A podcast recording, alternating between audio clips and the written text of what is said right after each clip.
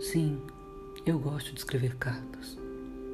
Há pouco mais de um mês, antes de viajar, te escrevi outra carta porque achei que poderia ser a última vez que ia te ver. Até sei lá quando.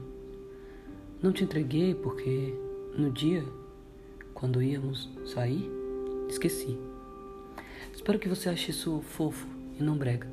E que guarde com carinho, porque eu me expresso melhor com cartas do que com qual, de qualquer outra maneira, com qualquer outra palavra.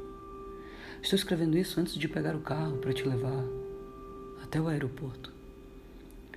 Quando escrevi aquela carta, por incrível que pareça, as coisas eram bem diferentes. E não acho que a situação se aplique mais. Mesmo assim, eu vou deixar pelo menos um pedaço dela aqui. Ela diz bastante.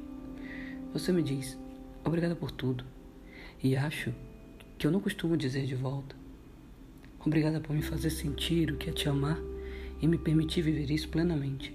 Obrigada pela paciência nos momentos em que o meu ascendente em Ares vem à tona. Obrigada por me fazer rir de tantas brincadeiras idiotas e por me permitir saber, segundo experiências de hoje, que alguém tem o peido mais fedido que o meu, capaz de empestar o quarto por muitos minutos. Me sinto aliviada. Obrigada por ser fedida comigo às vezes e obrigada por ir tomar banho e não ficar fedida ao meu lado, mesmo quando levantar da cama era um esforço gigantesco. Obrigada por confiar em mim, para se abrir comigo e para me ouvir.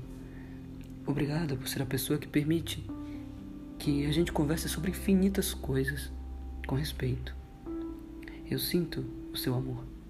Independente do pouco tempo que passei ao seu lado e do quão conturbado esse começo tenha sido, me sinto feliz. Gosto muito de ter você na minha vida.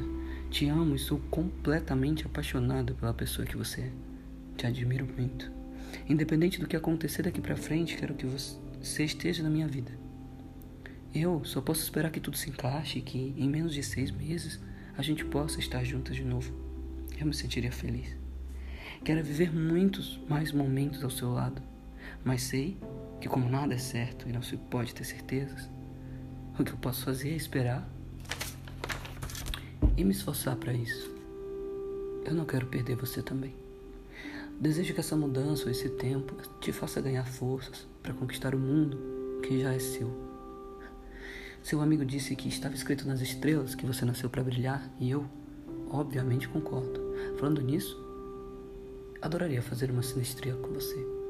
Enfim, meu amor, eu te espero aqui, emocionada pronta para receber com um belo hambúrguer vegano acompanhado de macarrão queimado, salada de batata doce com beterraba e um bolo de ninho, claro, porque você merece. É lindo te ver assim, melhor de novo. Sempre que precisar, estarei aqui, contando os minutos para te ver. Te espero aqui, ou se precisar, eu vou atrás de você. Eu te amo. O nosso amor é tão bonito, excessivamente de papel. Autor anônimo.